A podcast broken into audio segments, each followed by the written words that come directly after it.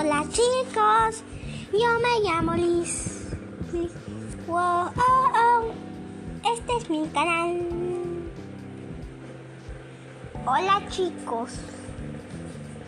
Yo he cambiado un poco mi intro porque se viene algo. Es un evento mío. Un evento. No voy a sortear nada. Ni voy a hacer nada. Solamente voy a, hacer un evento sorpresa. Ustedes no van a saber. Lo voy a hacer en otro capítulo. Pero ahorita no lo vamos a hacer. Ahorita es hora de contar historias. Van a ser 10 historias. ¿Les parece bien? Ok. Bueno. Número 1. El chupacabras de la tarde. Un día estaba estaba en mi en el campo de mi de mi abuelo abuelo es que me equivoco y cuando y cuando estaba trabajando con mi abuelo de repente escuché "Eh", bueno algo así como si fuera una una chiva y, y fui rápidamente a, a ir a ver qué pasaba y mi tata estaba ahí y no se movía ni siquiera mente. Andaba muy asustado y, y yo viendo con en su panza dos, dos marcas. Después sacamos a la cara de ahí y empezamos a hablar de lo que había sucedido y después escuchamos el sonido de una vaca y, y la vaca gritaba sin parar hasta que cuando ya fuimos no había nadie y también le había sucedido lo mismo a la cabra. Ya cuando estábamos recogiendo cultivos, le dije a mi, a mi abuelo, abuelo, ¿qué habrá sido lo que mató a esos dos animales? Me dijo mi tata, digo mi abuelo, que sin que, que me iba a contar una historia que es la que les estoy contando. La historia se llama El chupacabras de la tarde. Se dice que en los montes muy lejanos de ciudades o pueblos habitan una especie de una especie de monstruos que se aparecen en la tarde. Esa especie de monstruos se llaman em, los las el chupacabras de la tarde, chupacabras de la tarde. Me dijo mi tata.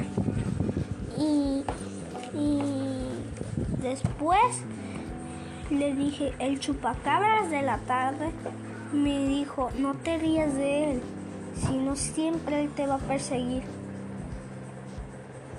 Él y me describió cómo eran porque ya había visto uno, se llama, y tenía unos grandes cuernos, una boca gigante, siempre estaba en cuatro patas y una panza que nadie quisiera ver. Tenía también una boca en la panza y donde ya saben de la boca. Des- después ya estaba oscureciendo. Después de que mi, mi abuelo me dijo,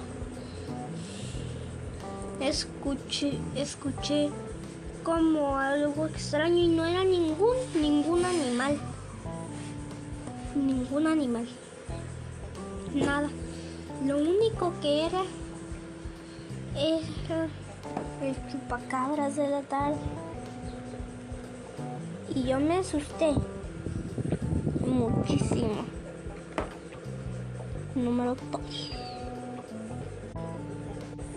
He detenido el video, chicos, para decirles que solamente voy a poder hacer tres, tres historias porque no puedo hacer tan largas. Me voy a mi casa. Mi tío se va a quedar aquí, en su casa, donde yo estoy grabando. Así que adiós, ya dejo de hacer. Ok, ya estamos siguiendo. Número 2. El 1 SCP. Era una vez alguien que se hablaba por todas las noches porque mi tata, me estaba contando una historia.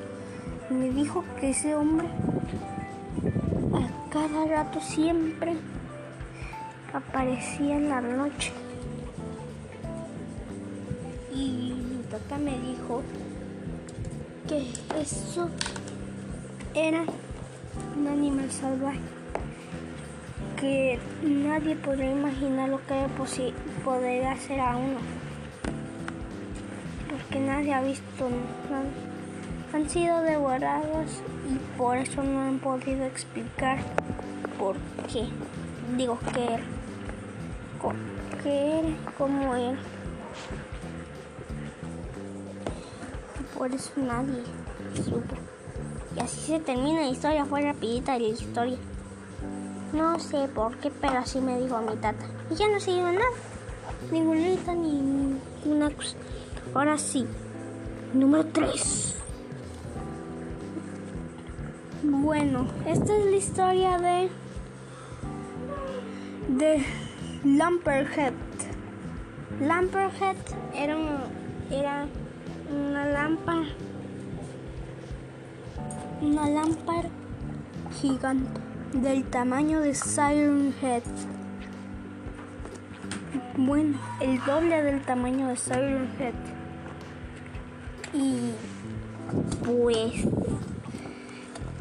como dije, Lampard Head, lámpara, como lámpara, era una lámpara gigante. Y yo una vez lo vi haciendo el sonido de